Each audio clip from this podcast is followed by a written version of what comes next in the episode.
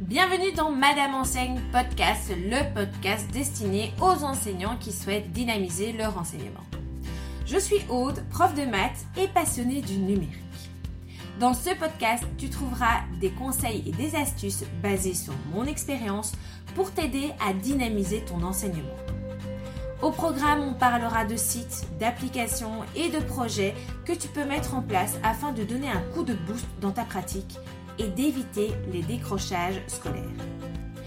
Avant de commencer, rends-toi sur mon site internet www.madameenseigne.com afin de créer ton espace membre et d'avoir accès à des activités, des synthèses et tout autre document que tu pourras utiliser gratuitement en classe. C'est fait? Alors, c'est parti pour l'épisode. Bonne écoute Hello et bienvenue dans ce deuxième épisode de podcast qui parlera donc du décrochage scolaire. Remettons un peu le contexte. Lorsque j'arrive à Scarbeck en 2013, étant dernière arrivée dans profs de maths, j'avais souvent dans mes attributions les classes qu'on appelait un peu les classes difficiles, donc les classes de 2S. Dans ces classes, en fait, tu retrouves souvent des élèves qui sont déjà en difficulté scolaire puisqu'ils n'ont pas réussi leur CE1D donc, autrement dit, c'est un public qui est démotivé, mais surtout qui n'est plus connecté avec l'enseignement. Ils viennent en classe ben, parce qu'il y a l'obligation scolaire et généralement ben, ils se laissent vivre parce qu'ils savent très bien qu'à la fin de l'année, s'ils échouent encore, ils seront redirigés vers l'enseignement technique ou professionnel. Et c'est un enseignement qui généralement les attire, mais qui est souvent désapprouvé par leurs parents. Alors, déjà quand tu as ces classes, tu as généralement deux choix. Soit tu vas subir ton année parce que ce n'est pas la classe que tu voulais et ça va être pénible d'y enseigner. Ou alors tu, décides de, ben, de, te bouger, de mettre un projet en place pour justement essayer de redynamiser cette classe et de faire ben, justement que, la majorité, que la plupart des élèves, et même au bout d'un moment tu diras même qu'un dixième des élèves augmentent leurs résultats et arrivent à une réussite scolaire. Alors, la première année où j'ai vraiment eu la classe de 2S, parce que, bon voilà, en 2013, j'avais ce qu'on appelait euh, la première S, j'avais la 2R, et donc il y a eu l'appellation 2S et une classe dédiée justement qu'à ces élèves redoublants qui a été faite bien après. Donc la première année en fait où j'ai eu cette 2S, euh, je me suis contentée de juste modifier mon cours. J'ai ajouté des petites activités numériques, des vidéos, des révisions plutôt sous forme de jeu. Et déjà, juste avec ces petites modifications, ces petites attentions, je me suis déjà aperçue que leur comportement changeait. Dans le sens où ben, ils venaient en classe avec plus de motivation. Ils se disaient Ah ben super, on a le cours de maths, qu'est-ce qu'on va voir aujourd'hui? Alors là aussi, tu peux tomber dans le piège de, des élèves qui vont se dire bah, j'associe son cours à des jeux. Et c'est pas le but non plus, puisqu'on veut quand même les préparer au CE1D. Donc il faut vraiment arriver à équilibrer la partie plutôt théorie et la partie plutôt euh, activité, jeu pour intégrer cette théorie. Donc c'est bien de jouer, mais si au final à tes évaluations les élèves sont toujours en échec, c'est qu'il y a même il y a quelque chose qui cloche dans ta méthode. Donc Modifier son cours, c'est bien, mais avoir quand même un lien dans, ce, dans cette modification, c'est mieux. En faisant euh, ces petits changements, je, ne dis pas justement que je n'avais plus aucun échec, mais il y avait une amélioration déjà du comportement qui était beaucoup plus propice aux apprentissages. Et moi, personnellement, j'ai commencé à prendre plaisir à enseigner dans ces classes parce que je donnais un cours qui me, que j'avais créé, qui me motivait et au final, ben, les élèves ont très vite ressenti cette motivation dans ma façon d'enseigner et je pense aussi que c'est ça qui a changé leur comportement. Après, l'A2S, c'est une classe assez particulière parce que oui, tu as des élèves en décrochage scolaire, mais du coup, tu as un côté très humain dans ces classes. Il faut savoir que quand tu les prends et que tu les, leur donnes de l'importance, eh bien, tu, vas montrer en soi que tu vas te préoccuper aussi de leur réussite scolaire, ce qu'ils n'ont pas forcément à la maison. Et ce qu'ils vont te rendre, c'est décuplé. C'est au final, tu, reçois énormément de leur part, tant au niveau humain qu'au niveau culturel. En tout cas, je parle des classes que moi j'ai eues, hein, qu'on s'entende. Et ma motivation a grandi de plus en plus. Et c'est pour ça que lorsque j'ai eu la deuxième année ces classes, j'ai décidé d'élargir, de, plus simplement me contenter de changer le cours de maths. Donc j'ai impliqué des collègues qui avaient les élèves évidemment. Euh, je les ai impliqués dans, mes idées folles et je me suis embarquée dans la paperasse administrative pour avoir du budget. Parce que c'est bien d'embarquer ses collègues, mais juste lancer des idées à tout va et ne pas avoir vraiment quelque chose de ficelé derrière, eh bien, ça fait que généralement, ben, tes collègues ne seront déjà pas aussi motivés que toi. Et puis, ils vont te dire Ah oui, oui, super, on fait ça. Et après, bah, une fois qu'il faut lancer le truc, il n'y a plus personne. Donc, j'ai demandé à mes collègues qui seraient intéressés. Certains ont répondu directement oui, pas de problème. D'autres m'ont clairement dit écoute, non, Aude, j'ai pas le temps pour ça. Euh, j'ai autre chose à faire sur le côté et ça m'intéresse pas. Et donc, bah, je me suis dit, bah voilà, avec les collègues motivés, je vais déjà lancer un premier projet. Et donc, j'ai été voir ma direction, je lui en ai parlé, elle était très emballée. J'ai rempli mes petites paperasses. Et alors, ce que je peux te dire, c'est que la commune de Scarbeck a été super généreuse. Je ne pensais pas recevoir un montant euh, de, ce niveau-là. Je m'attendais à un petit 500, voire maximum 1000. On parle bien d'euros, hein, euh, voilà. Euh, non, en fait, on a eu beaucoup plus. Beaucoup plus. J'ai pas eu 10 000 euros. Sinon, voilà. Donc, on a eu quand même un très très beau budget. Et alors, il faut savoir que ce budget, bah, ça m'a permis d'organiser des sorties au moins une fois par mois, sans que les élèves ne déboursent un euro. En moyenne, dans mes classes de 2S, ce n'étaient pas des classes à 10, 12 élèves, comme on pourrait l'espérer malheureusement, sur euh, Scarbeck, j'ai eu des classes parfois où ils étaient 20 dans ma classe en, 2S. J'ai eu des classes aussi où ils étaient euh, que, que 14. Voilà, mais donc j'avais une moyenne en tout cas de 17 élèves. Alors, dans les sorties, j'ai organisé des sorties fun un peu comme euh. Il y a eu des sorties plutôt scientifiques comme euh, le PASS. Et alors, on avait des sorties culturelles plutôt organisées par mes collègues de français, parce qu'elles emmenaient les, élèves au théâtre, au cinéma. Et en programmant toutes ces sorties qui touchaient au final à plusieurs matières, les élèves ont pu découvrir que l'école, c'était aussi quelque chose de sympa. On peut voir de la matière en faisant une activité. On n'est pas obligé d'être toujours en classe, euh, assis à une table, à écouter un prof qui parle devant son tableau avec sa craie blanche.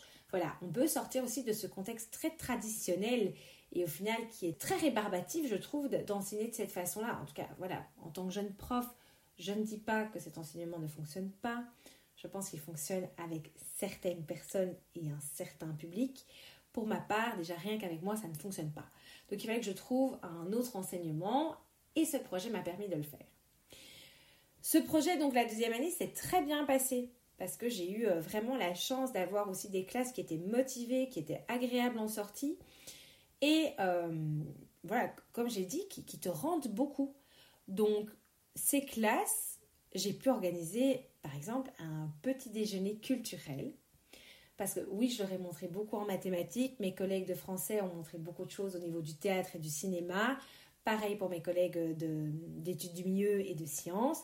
Et je me suis dit, parce que j'étais quand même leur titulaire, parce qu'il faut savoir que ces classes-là, ben, étant donné que c'est un public un peu difficile, euh, je minimise certainement certains cas, mais être leur titulaire, ben, clairement, personne n'en voulait.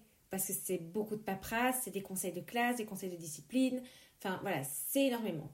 Et donc j'étais la titulaire d'une des deux classes, et vraiment dans cette classe-là, je me suis dit, mais moi j'ai envie d'apprendre à connaître mes élèves, d'apprendre un peu plus de leur culture, parce que j'avais peut-être un ou deux Belges sur ma classe de, de 14 2S. Et au final, j'ai organisé avec eux un petit déjeuner culturel et c'était tellement chouette de les voir s'investir. Ils ont apporté leur drapeau, ils ont demandé à leur maman de faire leur spécialité du, pays. Et là, j'ai goûté des petits rouleaux de fromage turc, mais je ne m'en remets toujours pas tellement c'était bon. Et j'ai adoré, vraiment. C'était un échange, mais euh, super sympa à vivre. Et, voilà, je, réitérerai l'expérience sans problème avec eux. Et alors, au final, ben, la troisième année, donc ça a été malheureusement l'année Covid, pour remettre vraiment euh, l'année dans son contexte. Donc pour aller encore plus loin cette année-là, j'ai embarqué une de mes collègues euh, avec qui je m'entendais très très bien. et euh, je lui ai proposé de se lancer avec moi dans du co-titulariat. Donc, au lieu d'être moi titulaire seule d'une classe de 2S, d'une des implantations, ben, au final, j'étais titulaire des deux classes, mais j'avais une collègue qui était co-titulaire avec moi pour quand même qu'on ait un partage de tâches. Et on a travaillé sur le thème d'Harry Potter. Évidemment, j'ai encore une fois changé mon cours pour l'adapter à mon thème. Alors, je dois te dire quand même qu'en pas mal d'années d'enseignement, donc de, quand même depuis 2013, je te laisse faire le calcul, eh bien, je n'ai jamais repris le même cours chaque année. Non, je ne suis jamais satisfaite de mon cours et je passe mon temps à le changer, à l'améliorer, enfin du moins j'espère. Et euh, je n'arrive jamais à me contenter juste de quelque chose. Cette année, j'enseigne dans un manuel avec lequel j'ai collaboré euh, au niveau des plutôt des vidéos interactives qui vous mettent en place sur leur plateforme. Mais même si ce manuel, je, n'en dirais que du bien parce que je le trouve vraiment bien fait, sinon je n'aurais pas euh, proposé une collaboration avec eux, je n'aurais pas postulé pour cette collaboration. C'est un manuel où je me sens tellement enfermée dedans que ça ne correspond pas à ma personnalité, ça ne correspond pas à mon enseignement au final, parce que j'aime bien euh, partir sur une activité, partir sur un jeu, et je me sens un peu trop cadenassée dans un manuel. Donc je pense que ce soit celui-là ou un autre, le ressenti aurait été le même. Enfin bref, tout ça pour dire que je passe ma vie à changer euh, mon cours pour l'adapter à chaque fois chaque année. Donc cette année-là, je l'adapte au thème Harry Potter, un thème qui, je pense, a fait quand même effet boule de neige dans la plupart des enseignements. Combien d'écoles est-ce qu'on n'a pas vu carrément créer les maisons dans leur école Enfin, c'était assez euh, impressionnant. D'ailleurs, si tu as suivi le Energy School Up, euh, une des années, l'école qui a gagné, c'était euh, l'Athénée de, de Nivelles, il me semble, si je ne dis pas de bêtises. Et ils avaient fait justement des, des, maisons. Je pense que c'est eux, hein. j'ai pas été revoir juste avant, mais voilà, il y a une école en tout cas qui avait été présentée, qui avait fait les maisons, c'était vraiment très axé Harry Potter. J'ai trouvé ça extraordinaire. Je ne le verrai pas l'adapter dans une école entière parce qu'alors c'est vraiment un enseignement, ben, au lieu d'avoir l'enseignement freiné ou, la pédagogie active, on va avoir l'enseignement Harry Potter. On va peut-être dévier et on va certainement pas leur apprendre des formules qu'on s'entende. Mais voilà, pour une classe, pour changer, c'était assez sympa. Donc, j'ai passé mes vacances à décorer les deux locaux classes, puisque forcément, s'occuper de deux classes, deux, deux classes de titulaires, ben, c'est aussi deux locaux à adapter. Euh, j'ai eu la chance de récupérer des armoires au travail de ma maman parce qu'il changeait un peu le mobilier, donc j'ai pu récupérer de grosses armoires sur lesquelles j'ai dessiné euh, le château de Poudlard à l'indélébile et sur l'autre porte, on, avait projeté avec ma collègue toutes les formules euh, dans Harry Potter que j'ai toutes recopiées. Voilà, c'était très fastidieux comme travail. J'en ai encore des photos que je mettrai d'ailleurs dans, l'article de blog concernant ce, sujet pour partager quand même les positions dans lesquelles on se met pour réaliser une classe digne de ce nom. Et alors, j'ai aussi passé des heures forcément à imprimer, plastifier et découper. Mais bon, quand on aime son métier, on ne compte pas. J'avais mis aussi en place euh, dans l'armoire des boîtes à outils. C'est-à-dire que dans cette boîte à outils, les élèves avaient à leur disposition un référentiel de mathématiques qui contenait des définitions, des synthèses, etc.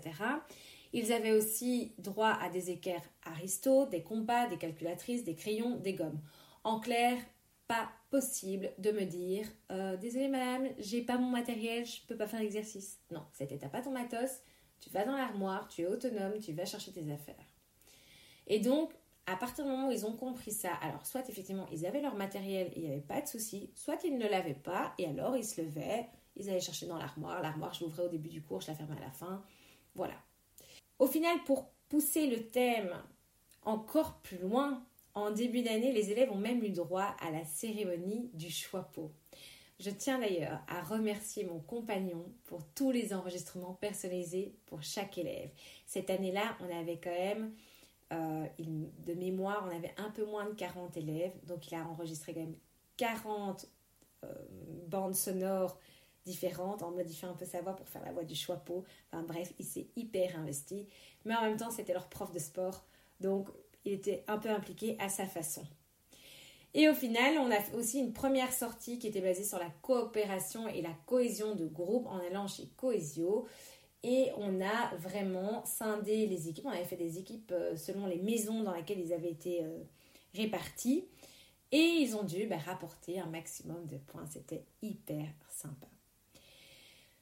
Quand j'ai fait un peu un bilan, alors oui, forcément, on a eu ce, problème de, Covid, mais au final, après ces trois années d'investissement dans mes classes de 2S, bah, je peux quand même te dire que le pourcentage d'échecs était moins élevé.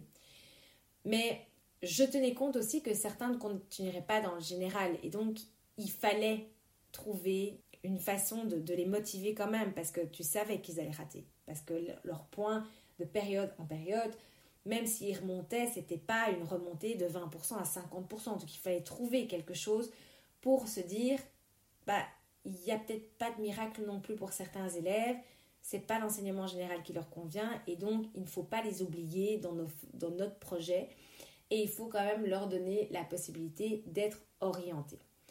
C'est pour ça que j'ai mis en place un parcours de réorientation durant l'année. Je consacrais une matinée à quatre ateliers qui étaient proposés par l'EFP de Hucle, dans lequel ils découvraient en fait leur profil, leur profil de, métier. Euh, et après, ils retrouvaient les métiers qui pourraient leur correspondre selon un certain questionnaire et quel parcours ils devraient suivre pour accéder à ce métier. Ma collègue de complément français, elle, elle les emmenait à la Cité des métiers dans le même but. Et ensuite, ben, je les ai inscrits au défi des talents, qui est aussi organisé par euh, l'EFP à Uccle. Donc on se déplaçait jusque là-bas. C'est super comme organisation, il y a plein d'écoles qui se retrouvent, des écoles euh, avec euh, des classes de 3e, des classes de 2S, et ils sont un peu en compétition, ils vont passer d'un métier à l'autre, ils vont euh, devoir avoir justement ben, des exercices pratiques, et ils sont jugés par les professeurs de ces métiers-là. Et à la fin, ben, il y a euh, ce petit classement, cette remise de prix. Et alors, il y a une des années euh, où on a été, donc on a été deux fois avec les, les 2S. Eh bien, ils ont gagné à la première place du défi des talents. Mais j'étais tellement fière d'eux. Je pense qu'il y a une vidéo de, de, l'annonce et je, dois être celle qui, saute le plus haut tellement j'étais contente de mes élèves et fière d'eux. Enfin, vraiment cette fierté qui débarque à ce moment-là. C'est vraiment un sentiment euh, très spécial. Malheureusement, bah donc, comme j'ai expliqué, le Covid s'en est mêlé et les activités qui, ont été, qui étaient prévues tout le reste de l'année ont été annulées. Par exemple, contrairement à l'année précédente, mais ils n'ont pas eu droit à une activité militaire, ils n'ont pas eu droit non plus au passage du Energy School Up. Le petit déjeuner international et culturel dont je te parlais, mais ils n'ont pas eu droit non plus la troisième année. Et il y avait d'autres surprises organisées qui sont tombées à l'eau. Mais bon, ça, c'est pas de chance, mais c'est comme ça. Maintenant, je vais quand même te parler des étapes à mettre en place si toi aussi tu souhaites créer ton projet dans ton école. Parce que concevoir un projet, c'est bien. Avoir l'idée, c'est super. Être motivé, c'est encore mieux. Mais les différentes démarches, il faut vraiment y penser et essayer de les respecter au maximum pour ne pas être débordé et, ne pas au final noyer tout seul son projet. La première étape pour moi, c'est de trouver l'objectif, le pourquoi tu te lances là-dedans. Est-ce que c'est parce que toi, tu en as besoin dans ton enseignement, que c'est euh, quelque chose qui est euh, pour ton propre plaisir, ou alors est-ce que c'est pour aider tes élèves? Une fois que tu réponds à cette question, ben, tu sais déjà si ce projet en vaut la peine. Parce qu'on ne va pas se mentir, si c'est pour ton propre plaisir, tu vas pas aller loin. Donc autant que ce soit pour aider tes élèves. La deuxième étape, c'est trouver le quoi. Quel genre de projet tu souhaites mettre en place? Est-ce que c'est un projet qui sera propre à ta discipline ou est-ce que c'est un projet qui se veut interdisciplinaire? Dans ce cas-là, si c'est interdisciplinaire, on passe quand même à l'étape 3 qui est le trouver avec qui. Se lancer seul, ok, ça te fait beaucoup de travail, mais c'est faisable. Mais avec des collègues, ton projet aura beaucoup plus d'impact et plus de sens. Attention, que tu dois quand même penser à déterminer la motivation de chacun. Pour cela, je te conseille quand même d'organiser une réunion pour parler du projet. Pas de l'organiser encore, d'en parler et de voir, de savoir si tes collègues qui souhaitent y participer seront là seulement pour accompagner ou s'ils souhaitent également organiser des sorties. Parce que c'est très bien d'avoir des collègues qui accompagnent, qui s'engagent à accompagner sur autant de sorties, mais c'est aussi super d'avoir des collègues qui souhaitent en organiser pour leur propre branche. Donc, on aura besoin des deux, mais en déterminant le souhait de chacun, eh bien, on n'a pas de mauvaise surprise. La quatrième étape, c'est de planifier. C'est-à-dire qu'il est temps de partir à la recherche des sorties et des activités que tu vas vouloir mettre en place ou que tes collègues, organisateurs également, vont vouloir mettre en place. C'est encore mieux effectivement si tu as d'autres collègues pour le faire puisque ça va toucher plusieurs cours et pas seulement le tien. Parce que organiser une sortie pour un cours qui n'est pas ta branche principale, c'est assez compliqué. Alors oui, tu vas trouver des dossiers pédagogiques, tu vas pouvoir t'en sortir, mais tu ne sais de nouveau pas ce qui se passe dans la classe de ton collègue, donc voilà. Alors, les activités, elles doivent être bénéfiques, soit pour la cohésion de groupe, soit pour les apprentissages. Il va de soi qu'on ne va pas aller chaque mois à Walibi pour s'amuser parce que ça n'a aucun intérêt pédagogique. Par contre, ça peut avoir un intérêt dans la cohésion. Mais, par exemple, une activité Walibi, je le mettrai quand même à la fin de l'année, comme récompense, entre guillemets. Je mettrai plus cohésion au début, où là, c'est des petits défis, ou alors une escape game, parce qu'ils vont devoir travailler, réfléchir ensemble, et c'est là que tu vas développer vraiment une cohésion. En cinquième étape, tu devras demander un budget. Parce que qui dit élèves en décrochage dit généralement des parents qui ne sont pas prêts à payer des sorties. Pourquoi? Parce qu'ils vont te dire bah, doubler, ce n'est pas une bonne chose. Je ne vais pas lui faire ça comme cadeau quand même. Je ne vais pas lui payer plein de sorties toute l'année, or qu'il a raté son année. Et on peut le comprendre. Mais voilà, si tu constitues un projet qui tient à la route et que ta direction t'appuie, eh bien généralement ton PO pourrait débloquer un budget. Peu importe le montant, cela diminuera déjà considérablement la facture pour les parents. Et dans ce cas-là, quand tu leur diras, oui, mais regardez, sur le budget de, je sais pas moi, de, 100 euros sur l'année, bah, l'école participe déjà à la moitié, donc vous n'avez plus que la moitié à payer. Et ils seront peut-être plus enclins à payer du coup le montant.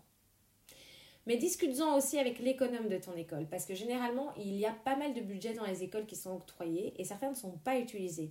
Et donc, tu pourrais récupérer le budget d'un autre euh, qui ne porterait pas le nom de décrochage scolaire, mais tu pourrais au final avoir un budget culturel, avoir un, un autre budget euh, pour justement euh, si ton école est une école à discrimination positive.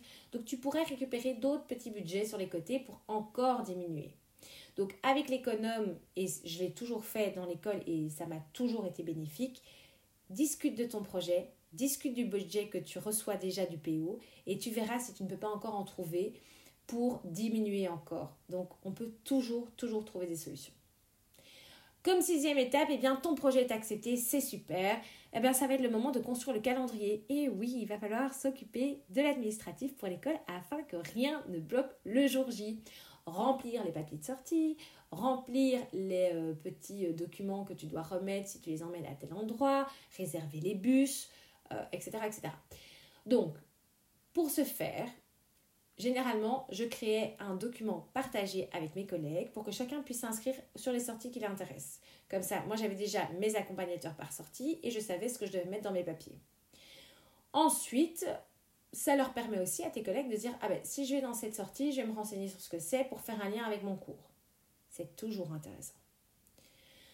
La septième étape, et la plus sympa, c'est de profiter de ton année. Puisque une fois que tout est planifié, que tout est organisé et que tu complètes tes papiers, même si tu les complètes au fur et à mesure, on ne te demande pas de, sur tes 12 sorties ou sur tes 10 sorties de l'année, tu ne dois pas avoir tout rempli en administratif au 1er septembre. Ça peut avancer, mais attention à l'organisation. Donc, tu profites de ton année, tu prends plaisir dans les activités et surtout, immortalise-les. Parce que en journée porte ouverte, c'est toujours bien de montrer aux parents qu'on ne laisse pas tomber les élèves qui sont en difficulté. En conclusion, le décrochage scolaire dépend des élèves, mais aussi du professeur. Alors, si déjà toi, en tant qu'enseignant, tu ne prends pas plaisir à enseigner dans une classe, imagine les élèves. Ils vont le ressentir et ne seront pas impatients de venir à ton cours. Attention, je le répète, je ne dis pas que parce que tu es motivé, tu vas éradiquer le fléau du décrochage scolaire, mais en tout cas, tu vas contribuer à sa diminution. Si cet épisode t'a plu, je te propose de le partager sur tes réseaux, de le liker et de t'abonner au podcast. Ça me fera super plaisir de voir un peu les abonnés évoluer. Et n'hésite pas à télécharger gratuitement le guide Madame Enseigne t'accompagne dans ton projet sur le site internet. On se retrouve dans un prochain épisode. À bientôt!